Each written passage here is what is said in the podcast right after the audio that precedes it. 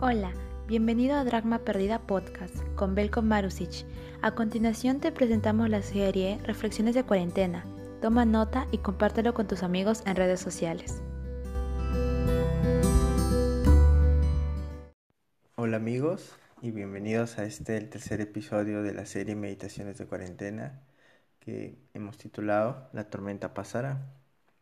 Quiero que puedan buscar en sus Biblias, en el libro de Marcos, en el capítulo 4. Está en los versículos del 35 hasta el versículo 41. El capítulo nos, nos cuenta cómo el Señor Jesús, luego de haber predicado el Sermón del Monte, de haber dado algunas cuantas parábolas en torno a lo que es el reino de los cielos, él había en ese mismo contexto también dado la reproducción de los, la multiplicación de los peces y de los panes. Así que, bueno, sus discípulos y todos sus seguidores habían presenciado verdaderamente el poder y la autoridad que tiene Jesús. Después de eso, el Señor decide cruzar el mar de Galilea, así que junto con sus discípulos, Él se va a embarcar y también la Biblia nos cuenta que otro grupo de personas también lo siguieron. Era ya de noche y en ese proceso se desata una tormenta, en la que durante la mayor parte de la tormenta el Señor Jesús se encontraba en la parte de atrás durmiendo plácidamente, tranquilamente, y en ese sentido los discípulos en un contraste total, ellos estaban luchando literalmente por sus vidas. En ese momento, y horrorizados, sintiendo muchos miedos, ellos levantan al Señor Jesús, lo despiertan y le preguntan Señor, que tuvo el caso, no te preocupas por nosotros. En ese preciso instante Jesús a callar, mandó a, callar al, a los vientos y el mar se tranquilizó. Y después Él les increpa a los discípulos y le dice por qué no tenían fe, por qué sentían miedo. Y los discípulos en ese momento sintieron temor y se preguntaban, ¿quién es este hombre? En la Biblia podemos encontrar muchos ejemplos de personas que al igual que los discípulos de Jesús experimentaron diferentes pruebas. Por ejemplo, Noé tuvo que pasar 40 días y 40 noches bajo el diluvio. Israel fue esclavo en Egipto por 430 años y hasta Moisés eh, guió al pueblo de Israel por 40 años en el desierto hasta que llegaran a la tierra prometida. Y luego Israel fue llevado al cautiverio por 70 años. En, en la vida real, en la vida actual, nosotros enfrentamos circunstancias difíciles como enfermedades, crisis familiares, financieras. Y es en estos momentos donde podemos poner a, a, prueba nuestra fe y confianza en Dios. Y como hemos visto, el coronavirus y la cuarentena son pruebas que también Dios nos ha mandado a cada uno de sus hijos y al mundo en general, ¿no? Y en esta oportunidad no quiero concentrarme en el porqué de esta prueba, sino en todo lo contrario, el para qué y cómo debemos responder en los tiempos de prueba. A través de esta enseñanza, de esta meditación, Pretendo desafiarlos a poder permanecer siempre fiel a Dios, aún en los tiempos de prueba, y donde cada decisión que tomemos sea siempre pensando en la gloria de Dios, sin importar que las personas puedan burlarse de nuestras posturas o sentirse ofendidos, nosotros siempre debemos buscar la gloria de Dios. Más aún cuando recordamos que Jesús pagó con su sangre por nuestra tranquilidad, por nuestra paz, aún en los tiempos de tormenta. Entonces, vamos a ver tres motivos por los cuales los creyentes debemos experimentar tranquilidad, aun cuando nos encontremos en tiempos de prueba. El primer motivo por el cual los creyentes debemos experimentar tranquilidad durante las pruebas es que éstas tienen fecha de caducidad. La Biblia enseña que todas las pruebas sin excepción, tienen fecha de vencimiento. Esto significa que son procesos con un principio y un fin. Así que eventualmente todas las pruebas eh, terminarán por pasar. Y el coronavirus también. en Marcos, en el capítulo 4, como hemos leído con anterioridad, el Señor Jesús, eh, vemos que Él había pronunciado previamente las parábolas del reino y ahora los discípulos tendrían la oportunidad de poner en práctica lo que ellos habían aprendido. Cuando se desencadenó la gran tormenta en el mar de Galilea, ellos tuvieron que enfrentar por primera vez sus grandes temores y sus gigantes, estas olas, pues eh, representaban su temor a la muerte. Lamentablemente, ellos fueron derrotados, fracasaron en esta prueba, porque ellos no pudieron dominar sus miedos y no pudieron ver más allá de su egoísmo y de confiar en sus propias fuerzas. Así que, en cambio, la Biblia, aún en el Antiguo Testamento, nos muestra un panorama en donde todas aquellas personas que confían en Dios, que están con Dios, van a poder pasar por cualquier tipo de prueba. Pero también al mismo tiempo nos indican que éstas van a pasar. Son, son procesos. Entonces en Isaías 43 vemos que con el Señor de nuestro lado pasaremos por las aguas, pasaremos por el fuego de las pruebas, ¿bien? Y entendemos que éstas duran un tiempo determinado, que ha sido dispuesto por Dios, como dice en Jeremías 29. Y nuestro Dios es un Dios eh, todopoderoso y Él conoce nuestras capacidades. Así que evidentemente sus, pruebas eh, no son destinadas a, a nuestro mal, sino todo lo contrario, a nuestro propio bienestar. ¿Por qué? Porque Él nos ama y como dice en Romanos 8, a los que aman a Dios, todo lo que les viene, les viene por bien, para bienestar, ¿no? Entonces, también en el Nuevo Testamento vemos que la tormenta que los discípulos de Jesús experimentaron eh, fue por un periodo de duración corto, después del cual Jesús trajo la calma y después de resistir la tormenta, Dios también promete para todos sus hijos que Él hará que las cosas sean mucho mejor que antes, no igual, sino mucho mejor, como dice por ejemplo en Primera de Pedro 5.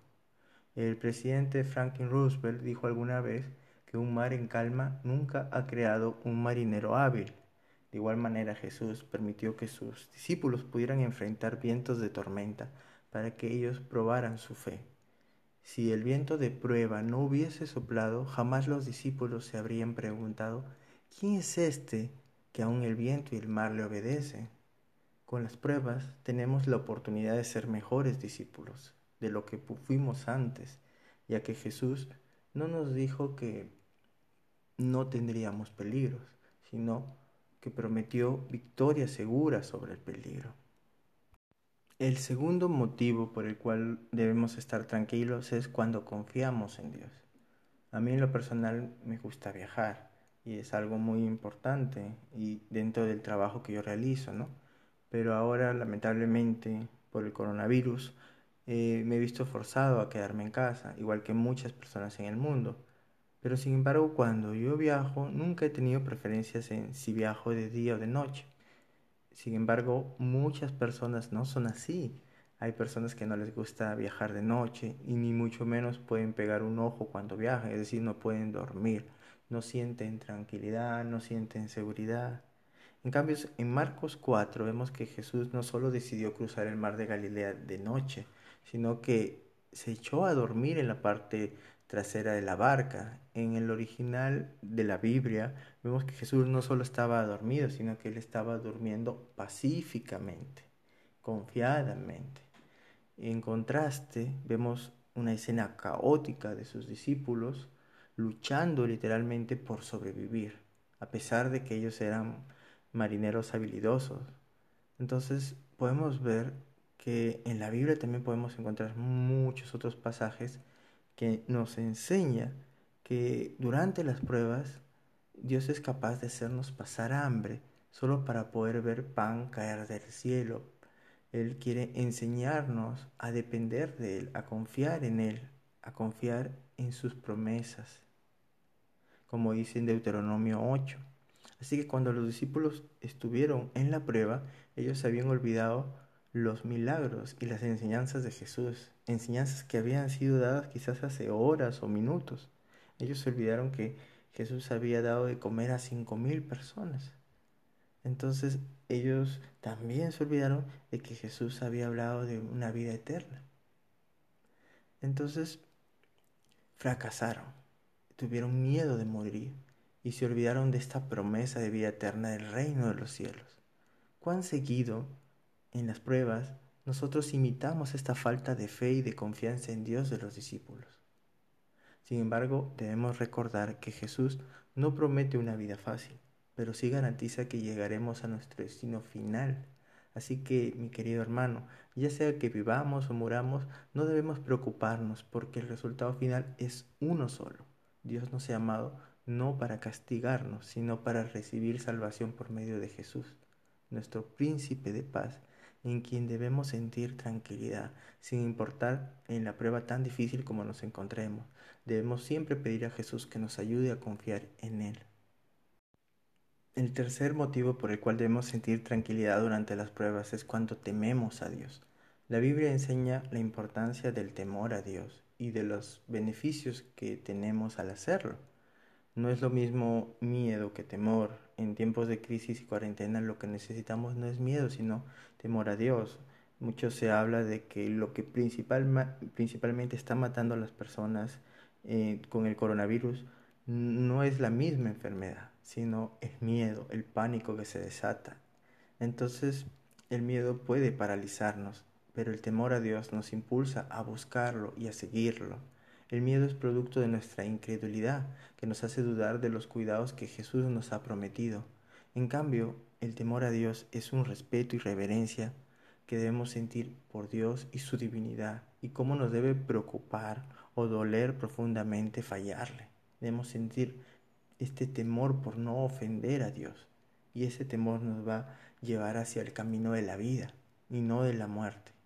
El miedo puede parecernos que puede hacernos pensar de que estas pruebas jamás van a pasar, que nunca terminará el dolor. En cambio, cuando tememos a Dios, Él es nuestro refugio y podemos sentirnos protegidos en su presencia. Podemos confiarle nuestra protección, como dice en Salmos 34.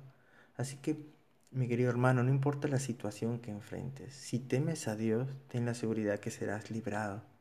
En el Nuevo Testamento, en Marcos 4 que estamos estudiando, durante la tormenta vemos que los discípulos de Jesús inicialmente sintieron miedo, esa manifestación del egoísmo, ¿no? A perder nuestra vida.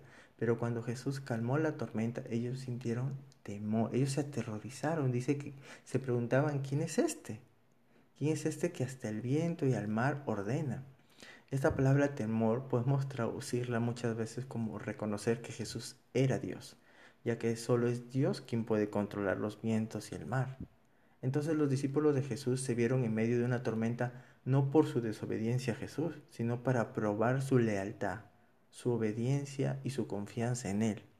En conclusión, la tormenta permitió que los discípulos pudieran glorificar a Jesús y reconocerlo como Dios. Igualmente, estas pruebas nos permiten reconocer la importancia de Jesús en nuestras vidas y cómo nosotros necesitamos de Él para seguir viviendo, para poder seguir sintiendo esta tranquilidad.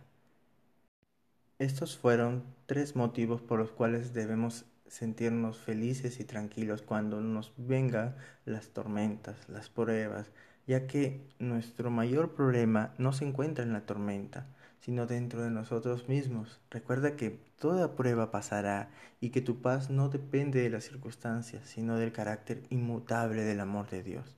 Que Dios los bendiga.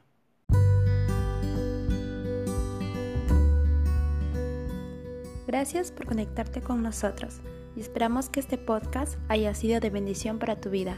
Hasta la próxima.